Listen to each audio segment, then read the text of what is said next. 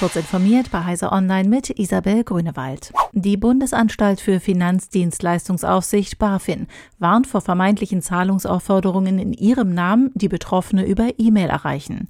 Die Unbekannten verwenden zur Kontaktaufnahme die E-Mail-Signatur BaFin-Team, wie die BaFin mitteilt.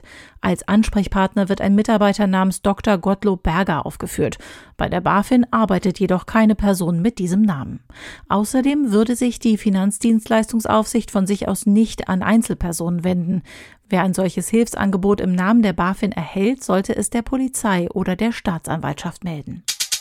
Die US-Telekommunikationsaufsicht FCC hat das russische Unternehmen Kaspersky und zwei chinesische Mobilfunkfirmen offiziell zu einem nicht akzeptablen Risiko für die nationale Sicherheit erklärt.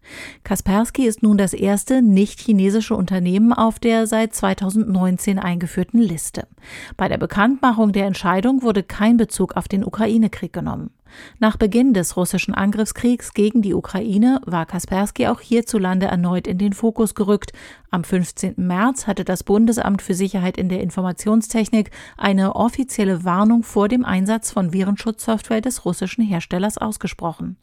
Anders als nun bei der FCC wurde in der Begründung der Krieg aufgeführt.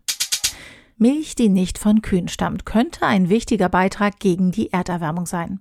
Um echte Kuhmilch ohne Kuh zu erschaffen, hat jetzt das chilenische Unternehmen Nordco eine künstliche Intelligenz programmiert, mit deren Hilfe es einen Kuhmilchersatz auf den Markt bringen konnte, der in Geschmack, Farbe und Weiterverarbeitungsmöglichkeiten genau dem Original entsprechen soll, berichtet Technology Review.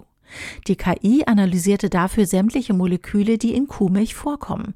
Daraufhin durchsuchte sie eine Datenbank mit Molekülen von 300.000 Pflanzenarten nach passenden Pflanzenstoffen, aus denen sich dann der Milchgrundstoff mixen ließ.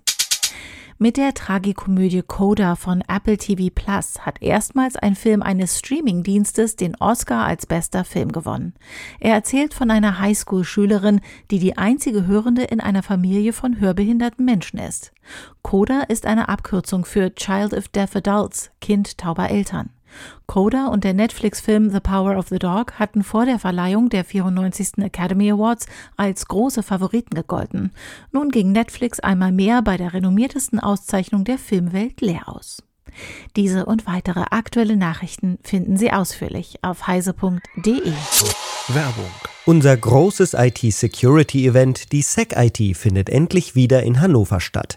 Am 30. und 31. März erwarten Sie Fachvorträge auf drei Bühnen zu Themen wie Active Directory und Umgang mit Cybersicherheitsvorfällen, eine Ausstellung wichtiger IT-Security-Anbieter, praxisnahe Workshops mit Security-Experten und natürlich Feierabendbier erhalten Sie handfeste Anleitungen, um die IT-Sicherheit Ihres Unternehmens zu steigern. Mehr Infos unter sec-it.heise.de